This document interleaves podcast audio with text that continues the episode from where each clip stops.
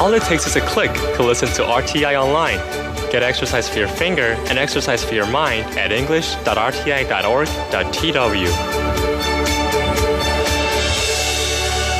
Thank you so much for joining us on Radio Taiwan International. I'm Leslie Liao. Coming up, I have Ear to the Ground and Jukebox Republic. But you know what? First, have some here in Taiwan.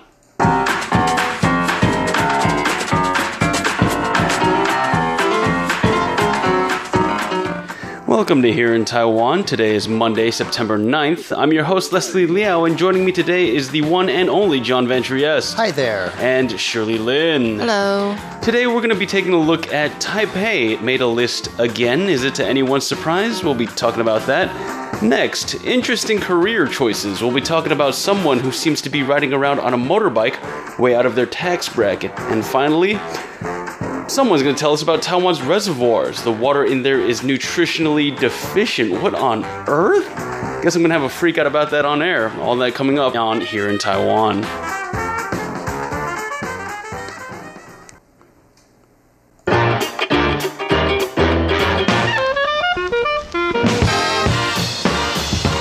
Alright, you know what, Shirley? I'm so curious about this. What is this nutritionally deficient water that you're telling me about? This is not okay for me at least. Okay, well the thing is, um, I need to correct you there. It's actually excessively enriched with nutrients. Oh, excessively. to the point where it's not good. Yeah. So um, basically, the Environmental Protection Administration had made a survey of the countries. You know what? I'm going to have a quiz you guys here. How many reservoirs do you think we have in the whole country? Four. This is not Taiwan by number. I'm not talking about the major ones. I'm just like all inclusive, every single one that they call a reservoir. I don't know then. it's a double digit number. Really? It is. Um, but it's more than you think. 23? Well, it's a lot more. I'm working on a show about reservoirs, and I did not know that. I know, Huh. 51. 51, anyway. Okay. So, but out of the 51, there are six reservoirs on the Taiwan proper, and most of the other reservoirs on the outlying islands suffer from eutrophication, which is a process of uh, these reservoirs or lakes or and rivers becoming excessively enriched with nutrients. Well, what's happening? Are they taking too many vitamins? I know. Okay, so like for example, okay, for example, let me tell you, there's one that uh, is totally 100% eutrophic, and that is the Hsinchu County's Dapu Reservoir because it was completely covered with common water hy- hy- hyacinths right? A kind or uh-huh. whatever, and no sample could be obtained because there were too many hyacinths. yeah, it's like totally filled report. with, so that makes it 100%. Water sample could not be obtained because of flowers. because of flowers. But that meant that it's like totally you know, filled up with all kinds of stuff that's not supposed to be. Like algae. In, Exactly. Well, hey, John, you you really know. It's this. always algae. It is. It is. So basically, reservoirs acidity levels were high due to algae most of the time. Mm. Okay. And this is what we're going to have to drink, mind you. Oh, don't remind me. I mean, I do filter my water, but yeah, I know we. That's do. why you should. I know I spent like nine thousand NT dollars to get a filter, Ooh. so it should be okay drinking straight from it. But anyway, this service is actually the first of its kind. Mm. Can you believe it? And um, the New Taipei City's Fei Chui Reservoir is not included in the survey because it has been conducting water quality inspections for a long, long time. Oh, that's the one that we get our drinking water here from. So that's oh, good to good. know. That's, that's good, good, to know. know. Okay. So okay. okay. At least we're not drinking algae water. Great. Now, of the 21 reservoirs I considered important, um, 140 unimportant reservoirs? not that significant. You're not special enough. yeah. Well, you thought it was four. I mean, I think there were four major ones. Those, those are the ones that most people rely on. I, I know, but 51? Anyway, so 114 samples were taken from 74 sites every month okay, for this kind of survey. About 31% of the 21 important reservoirs um, had excessive acidic levels, that's pH levels, mm-hmm. while 26% had excessive amounts of phosphorus, and 21, oh, how do you get phosphorus in water anyway? And 21% had low dissolved oxygen levels. I'm not quite sure what that means, but I guess that's not good. So, Okay, guess which one actually has the best water quality nationwide? And you said the Feitsui is not included. Which means, no, which means that it has the lowest eutrophication level. I only know of a few. Is it it's the a really popular one? one? Oh, it's the Shimen one. No, actually, no. It's the Sun Moon Lake Reservoir. Oh. oh. okay. Yeah, it has the best water quality. It looks quality. pretty. Yeah, it is pretty. It most certainly do. You can take boat rides on it and swim across it. But um, anyway, it's, it's, it's, it's pretty in spite of all of that. I know. Usually, when people are taking boat yeah, rides right? across water and swimming in it, it turns nasty. Yeah, we got fast. someone from RTI who went swimming in there because they do that once a year. Andrew did. No, it's someone from our PR department. Oh. Francis, yeah, I'm pretty sure Andrew's done it at some point. Oh, oh, yeah, you're right. You're right. Andrew has done it either once or twice. Yeah, and anyway, and Lantan Reservoir, the Lantan in Jiayi, uh, is the second, um, you know, best quality uh, nationwide. Uh, so um, Sun Moon Lake only has 33% percent mm hmm as compared to 100% of what? The, uh, Low oxygen no, the, levels? Or no, no, no. I'm eutrophication? No, eutrophication, okay. yes. That's my what new vocabulary word I know, isn't it? I'm going to be using that in every sentence for the rest Good of the day. One a day. okay. All right. All right. So, uh, well, well, overly nutritious water, if that isn't the most Taiwanese thing I've ever heard, I'm not sure what is.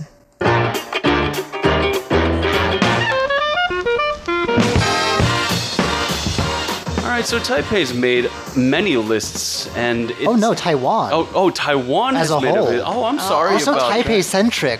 Yeah, I'm, I'm sorry. That's what they call it. They call you a sky dragon person when you come from Taiwan. Uh, because uh, you sort of only look upwards at yourself. That's and right. Leave the rest of the country behind. So tell us about this list going on, uh, John. Okay. So Taiwan, mm -hmm. as a whole, uh, has been vindicated. It's made, reclaimed its top spot. Mm in a survey of the best places to be an expat, this is an annual survey called Expat Insider. This okay. is the 2019 edition we're talking about. And the last time that it was in the top spot was back in 2016. Uh, Too long ago. Which was the first year it was included, actually.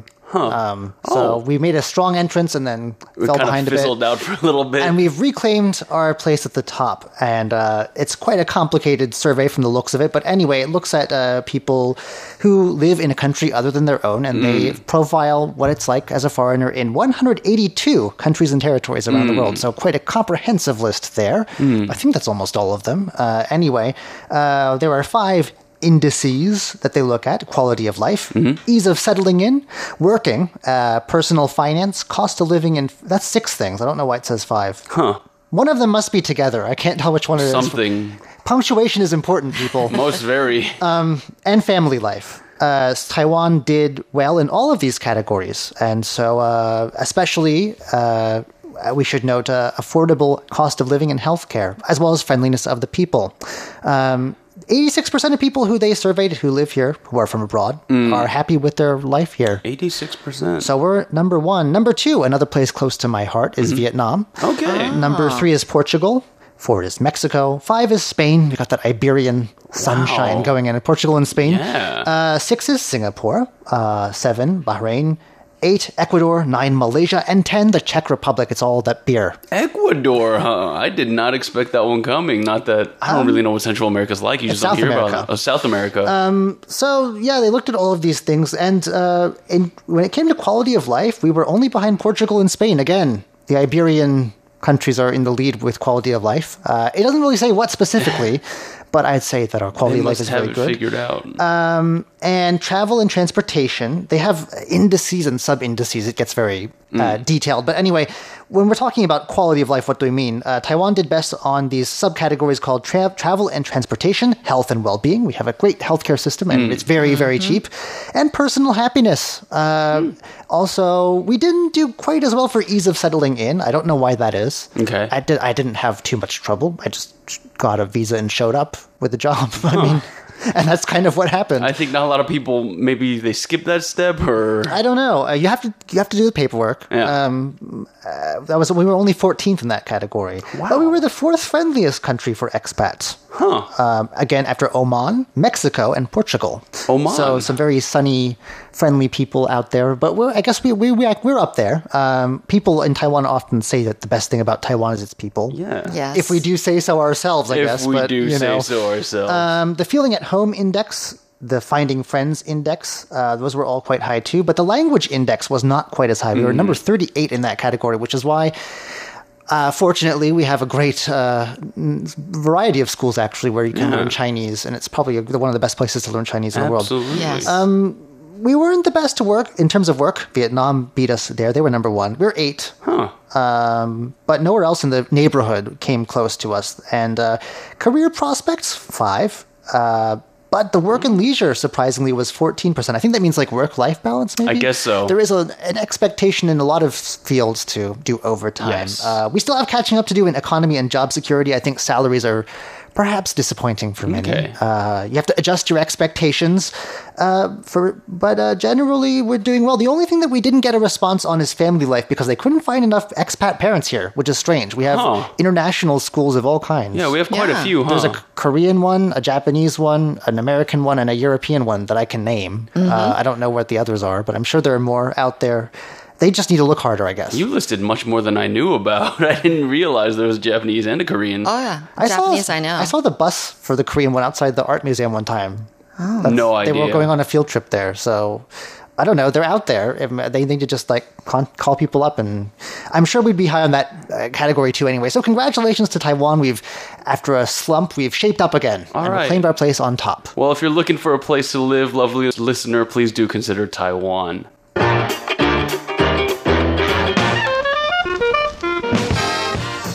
things that always gets a chuckle out of me when I'm walking down the streets of Taipei is when I see a yellow painted Mercedes Benz car. And that's a taxi.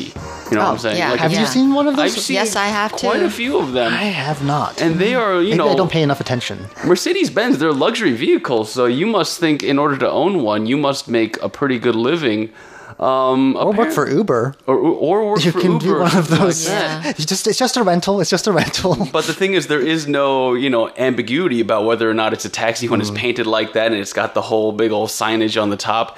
Well, I think some people on the internet may have found the food delivery version of that. There's a lot of food delivery companies here and uh, there's there's a lot of them now. Actually, you can't walk down the sidewalk without at least seeing a few guys in a few uniforms waiting outside of a restaurant, waiting for a takeout delivery um, to be to be completed. And um, you know, somebody on the other day spotted someone riding a BMW bike, like a motorbike. Oh, this is okay. one of those high-end, high-powered powered motorcycles identified as the K 1200R edition, and they say they estimate it's about 440,000 new Taiwan dollars, which is about 14,000 US dollars. You could get a car with that, mm. and that's actually worth more than my car. So, on average, on average, people make 29 uh, new Taiwan dollars per delivery. So that's about an um, one dollar. That's yeah. ridiculous. Yeah, they make one dollar. So that's it. That's it. That's all they do. That's all they make. How do they? How do they wow. eat? Um, they, they, must eat some of their deliveries because I don't know how else they're making the ends meet. I don't there know. was a study done by NPR actually in the states. Um, some food delivery drivers did say like I think thirty percent of them if had been making one dollar a, delivery. Yeah, you got to make a lot of deliveries just to like pay your bills. Yeah, so this guy's seen riding around on a luxury motorcycle. You must think A, he's working super hard, B, he skipped a few meals or he skimmed a meal here or there from the deliveries he's making to afford this bicycle, or he just he's not strapped for cash and he uh he just, a hobby yeah this is exactly he just uh, he likes riding around his motorcycle delivering food to people i can't imagine what it's like i have yet to you know flag down one of those mercedes-benz taxis because every time i am i'm just like i don't really need a taxi yeah so i just I, I always wonder what that's like to drive a luxury vehicle and have you know a job that doesn't really reflect ownership of something like that. Hmm. Anyway, I mean, it would be a real real problem if if uh, you're working that kind of job, driving that kind of vehicle, and you get into some kind of accident. Yeah, yeah. Um, oh, um, and you have yeah. to do some like fender bending, fixing, yeah, auto body work. Uh, well, I've only taken rides of that level uh, vehicles um, to the airport. Mm-hmm. Yeah. Oh, we kind of call like ahead a limousine. yeah. Almost. Do like you know who I am? and, and, the, the driver is all, you know, um, uniformed. Yeah. It's like a black painted chauffeur. car, right? Yeah, yeah. So yeah, yeah. A, it's an official chauffeur service, I can imagine. But like, but just a dude in pink. He's like he's wearing the uniform, and you get to see the whole logo and everything. Just you know, little interesting insights into Taiwanese life you can see here and there.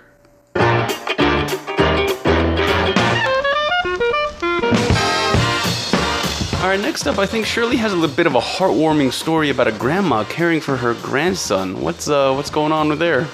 Yeah, well, this grandma actually has been selling um, fish balls that she, you know, made herself, mm. um, and selling these for a while. But then um, um something happened in her family, and that is that her uh, 18, 18 year old's grandson was in a scooter accident, Ooh. and now he's, you know, in a coma. And so this grandmother, um, Chen, um, she has been trying to sell more fish balls to cover her grandson's medical expenses. Mm. And she refuses to take any financial assistance from outsiders because, you know, eventually she came up with saying that she was afraid that she won't be able to pay them back. Mm-hmm. Yeah, so that's why she refused. But uh, anyway, when the news got out from some netizens and they posted about her, and then a lot of media outlets started covering her story. So then people are like hoarding, well, which is probably, I was thinking, oh no, she's going to get so many orders that she doesn't have time to make, you know, these fish balls. But actually, so of course people are like going to her and buying all, buying out all her fish balls, but also people are helping her to take in orders mm. and then managing, you know, the order taking and everything. So, um, basically, it, there's more sad side to her story though, is that she actually lost her eldest son last year oh. to cancer. Yeah, and um, and then and then this year, you know, for this thing to have happened to her grandson, but. Uh, um, she's all pretty positive in everything, though. Mm-hmm. But uh, but she's just very grateful for uh, people helping out, and she really really prays that uh, her grandson would wake up someday because actually her grandson was just getting ready to go to college. Mm. Yeah. So, but anyway. Um, you know, we often do get stories like this. Yes. And and it gets in the news only because I mean, even though they're trying to keep a low profile about this whole thing, but then you know, it gets brought up to to the attention of everybody when um, people who have a good heart and want to help and post their stories. And then everybody else, everyone around Taiwan knows all about it and help out and actually has the information to how to make fish order, uh, fish orders, uh, fish ball orders um, from, from, you know, Grandma Chen and, and everything. Yeah, it's always good to see people reach out, and uh, it always kind of breaks my heart when you see some elderly people, uh, you know, needing to work like that. I remember there was a uh, what is it called, gao, so it's like an egg pancake, mm. and there was this old old man when I was in school here. I was in middle school here, and he would sell it at the corner, and he was well beyond retirement age, but he was there every day, sure as rain, oh, needing yeah. to be there, and it's kind of sad. I don't want to bring it there, but every time I pass that corner now, I kind of like think about him. I'm like, oh no, he's probably not around anymore. Oh yeah. But you know, uh, it's it's always good to see people helping out, or you know, the power of the internet is is, is, is just so great, and just so great to hear about these stories where people come together. You know, there's a lot of negativity in the media already, and I just love it hearing these great stories.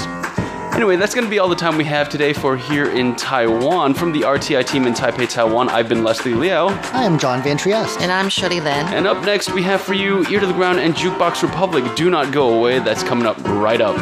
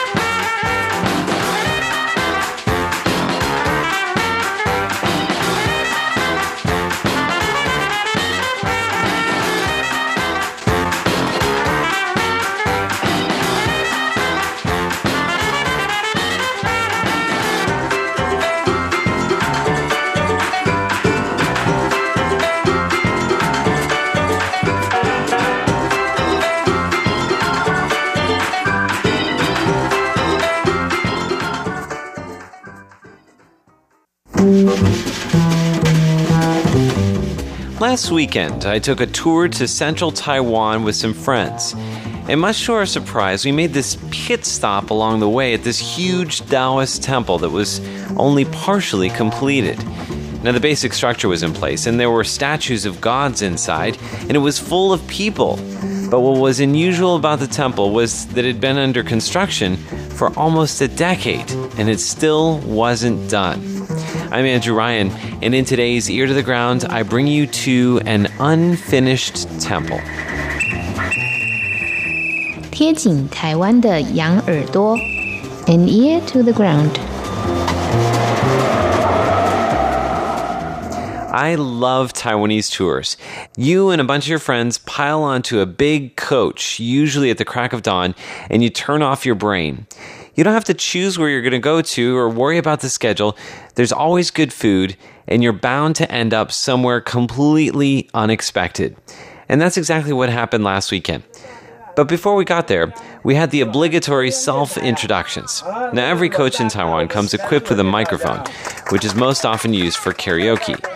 And of course, being the only white guy on the bus, I was asked to say a few words about myself in Chinese. 大家好。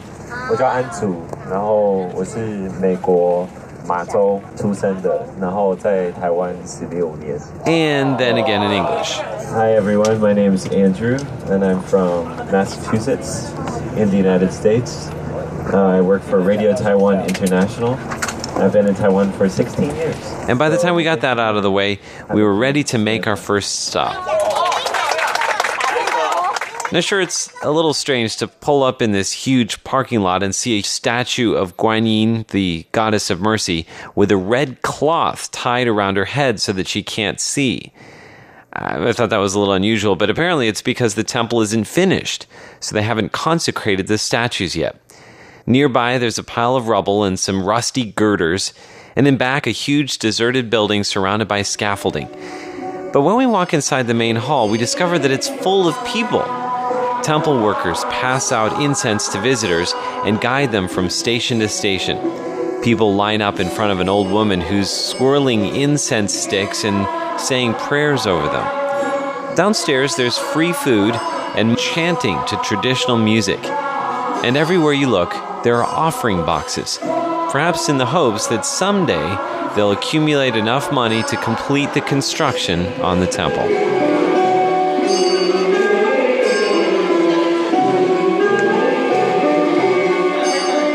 As we leave the temple and board our bus, I'm still puzzling why, after a decade's gone by, they still haven't completed the temple, especially when business is so good. You have to understand that our tour bus was not the only one sitting in the parking lot.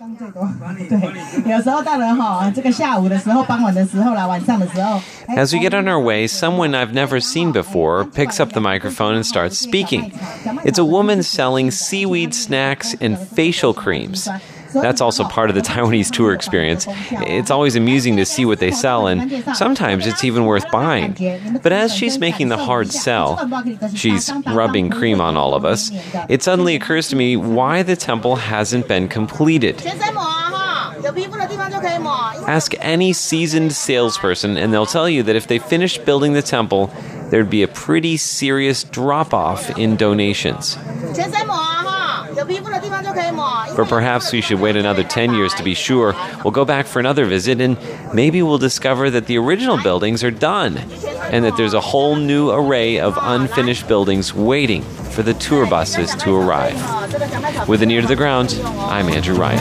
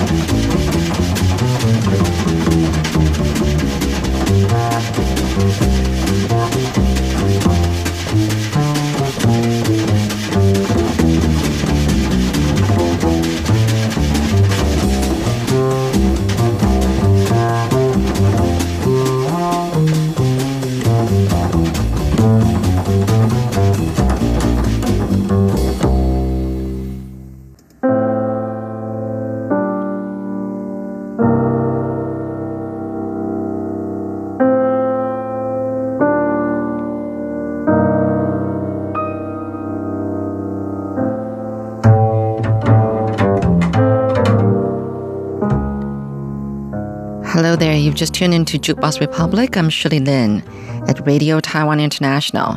I'm really excited to be introducing Jo M Baba. I have to say the Chinese way.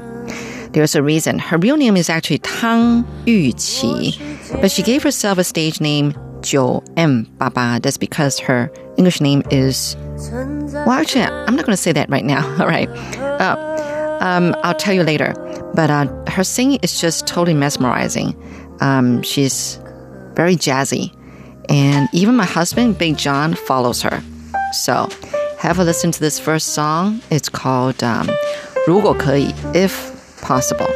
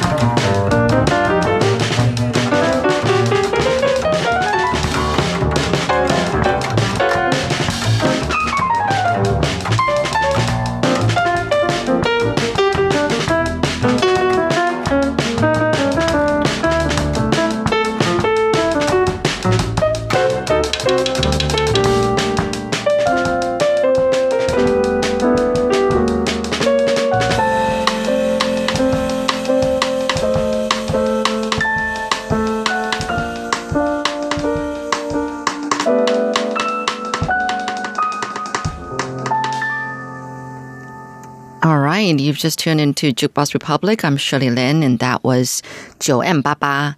That's her name. Yeah, stage name. And that was the song 如果可以, I guess better translate into If I May. Joe M. Baba, um, the Joe is nine, the number nine. M is like M for Mary, and then Baba is like eight, the number eight. So eight eight. So it's nine M eight eight. Um, what do you think Jo Jo M sounds like? Or Joanne? that's her English name, Joanne, and that's why she took Jo M. And Baba is because her friends like to call her Baba, like Ba Le. Um, ba Le is the characters, the characters for guava. Anyway, Baba. So Jo and Baba. So she's really known as the diva of jazz. And a lot of winners this year at the Golden Melody Awards, like Leo Wang, uh, who won Best Mandarin Male Singer Award, and Ozzy, OZI, who won Best New Artist in a Group, Sunset Roller Coaster, who won Best Music Video, all had worked with Joe and Baba in some way or another. So they say that she's someone who brings luck. And everybody's like, who is this woman? She's 27. She's a mix of jazz, R&B, hip hop, and neo soul. And every time she gives a concert, a live concert, it gets sold out in seconds. And even a Japanese artist is her fan. When Leo Wang cooperated with um, Joanne Baba, that song of his was like the most enjoyable, you know, liked rap song ever. And then when OZI, Ozzy, sang with uh, Joanne Baba in one of his songs, um, that song became like the most sought after song of out of all his music. So let's hear these two songs back to back. Sounds good?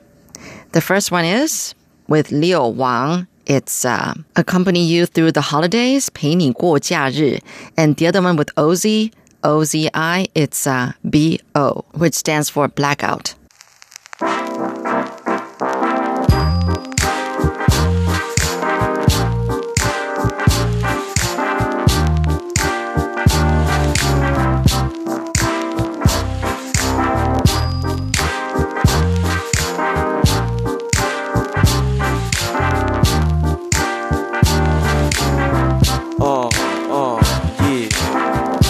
你过假日，你想要出门走走，我想说下次，但天气实在不错，不忍心看到你失望落寞，所以我暂时放下纸跟笔，Say sure let's go。一到了外头，我全身湿透，河边的臭小孩都像是恶魔，对我比着六六六。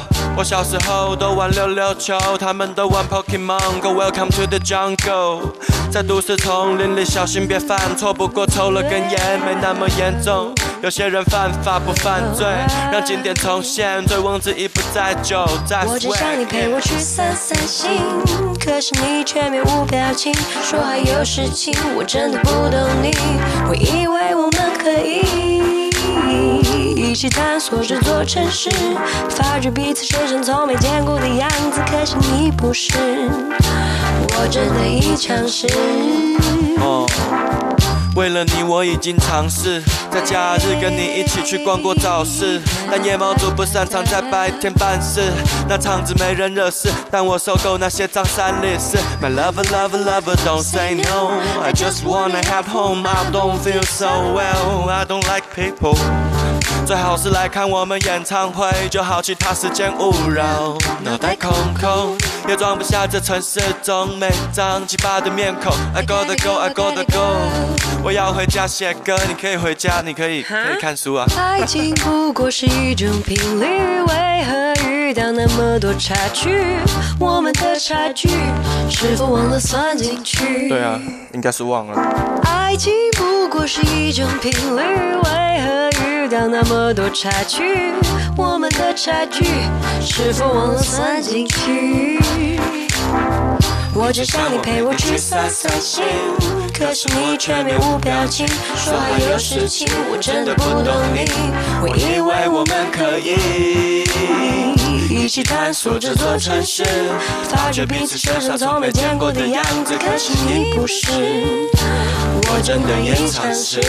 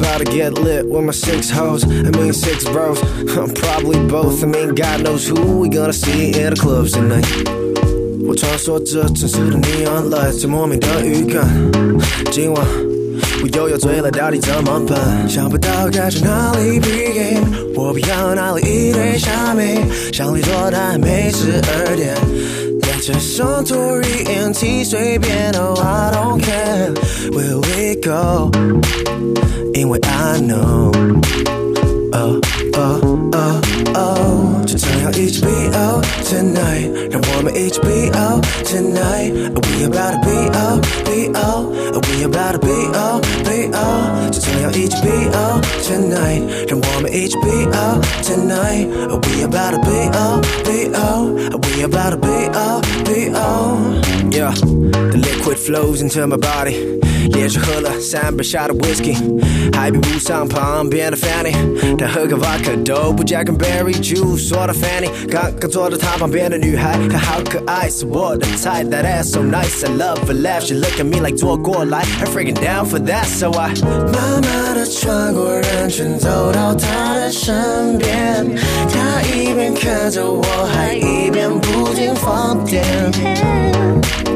I'm loving the vibe of the night, and for that, uh, uh, turn HBO tonight. Don't want me HBO tonight. We might as well just be up, be up. We might as well just be up, be up. To turn HBO tonight. Don't want me HBO tonight. We might as well just be up, be up. We might as well just be up, be up. I'm always like a party poop. Look at people, what they're trying to prove. Till the moment I see you, well, you do know what I wanna do. Think I'ma be out with you a little bit, G out with you a little bit. Boy, don't kill my vibe with it. How about we make a deal? 我们可以跳舞跳到天亮，可以什么都不用想。Live in this moment，不必假装。Let's go with the flow me and you。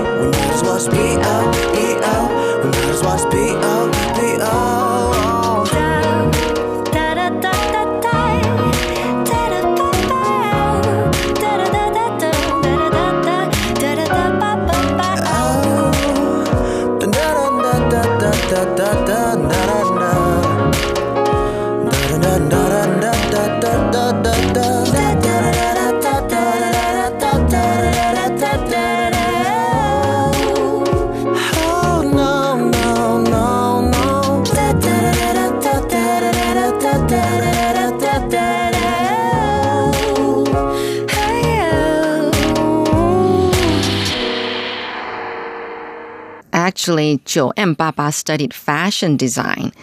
She was sort of the stylist for Sunset Roller Coaster, the band, at one of their concerts in September of this month. And um, I guess before music, she was already known in the fashion circle. And I must say, her outfits on stage are really awesome. I, I like them a lot. And, um, you know, she's so free going on stage she's like in her own world and she's very natural. She just let it out, you know, and uh, swing to the music with her eyes closed and just just singing. And I totally love her personality and style. And she was also in the music video with Ma Nianxian, who's like a comical character played in uh, Cape Number Seven, uh, 海角七号. This was a real big hit movie um, in Taiwan back in 2008 during the financial crisis, and I think it came as a surprise to the um, to the director too because you know, actually Taiwanese movies are not really sought after they're, they could be better. And at a time, I guess, you know, people were saying that because it was the financial crisis and people, you know, people's spirits were down. And, and then this movie came out and everybody just had a good laugh and a good time. And so it was quite a boost. Anyway, so Ma Xian, you know, it was later that I realized that, oh, he's a musician. So he and uh, and Baba uh, made a music video together.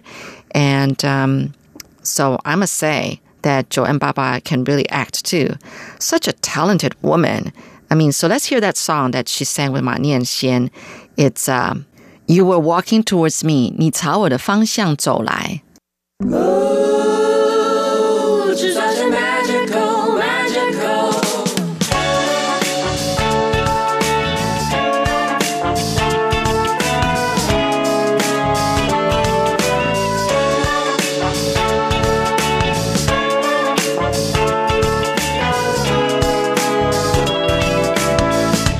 朝我的方向走来，我心里充满了期待。怎么你的口红画的有点歪，真的很歪。该不该勇敢说出来？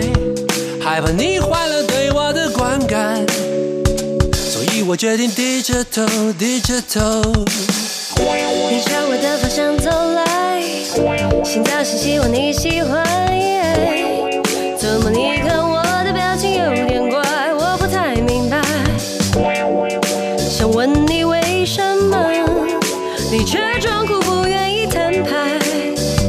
我再也不想低着头，低着头忍耐。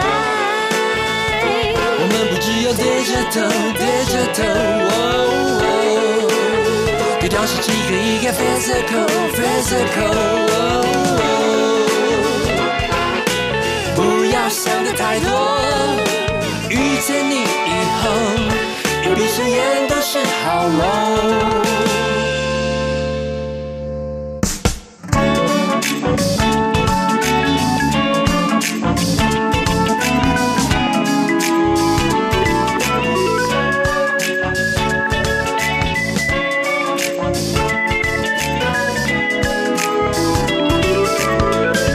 朝我的方向走来，我还是低着头等待。发现我的石门水库没有关，而且撑得很开，该怎么把它拉起来？一手拿着礼物，一手撑着伞，所以我转身低着头，低着头。你朝我的方向走来，我的心思不想让你来猜。等待，心里有什么打算？我的手已为你空出来，那时候才能给我你充满爱的大平台。我们不只有在着头，在着头，可要手机，情扫兴，magical，magical。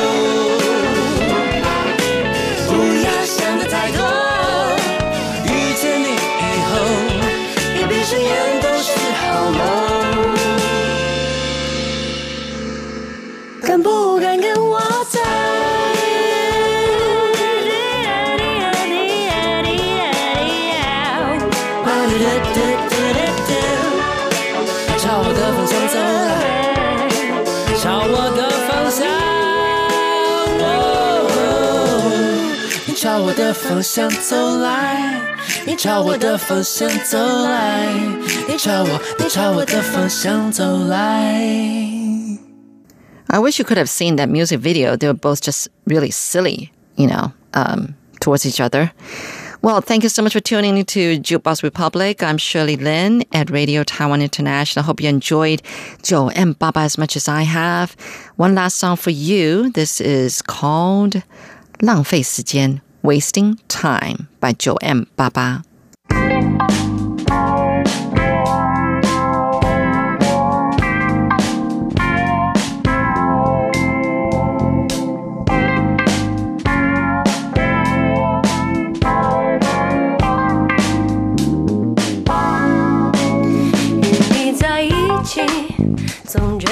浪费时间，分分秒秒想烟，熏得我睁不开双眼。红色的墙，把我拉入无尽的轮回，身体沉入大海，在真空的梦里，醒醒睡睡。我的灵魂被锁在你温柔的牢。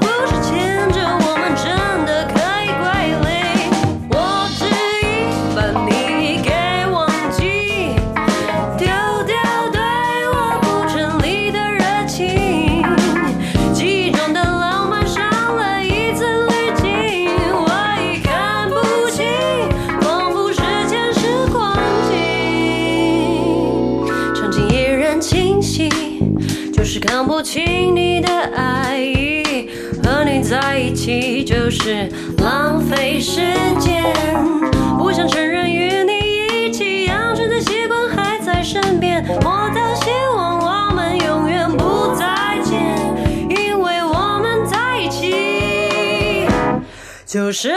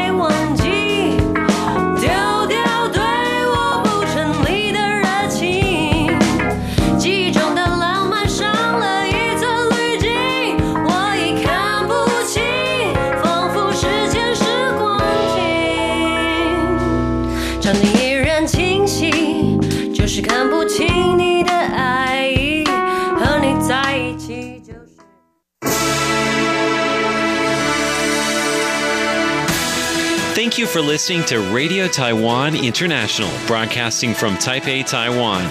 Check out our website at english.rti.org.tw.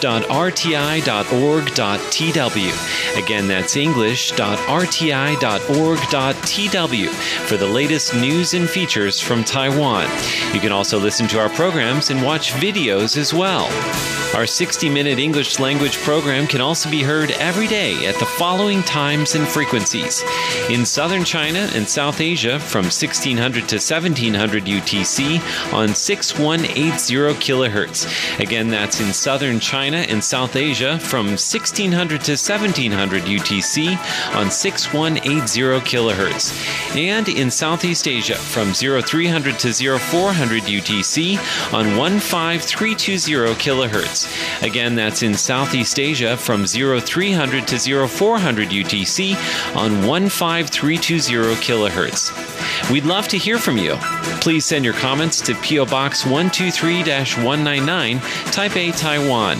Again, that's P.O. Box 123 199, Taipei, Taiwan. Or send an email to rti at rti.org.tw. Again, that's rti at rti.org.tw. Also, visit us on Facebook. The address is fb.me forward slash Radio Taiwan International. Once again, on Facebook, we're located at fb.me forward slash Radio Taiwan Taiwan International for videos, photos, and news of interest from Taiwan. Thank you once again for listening to Radio Taiwan International.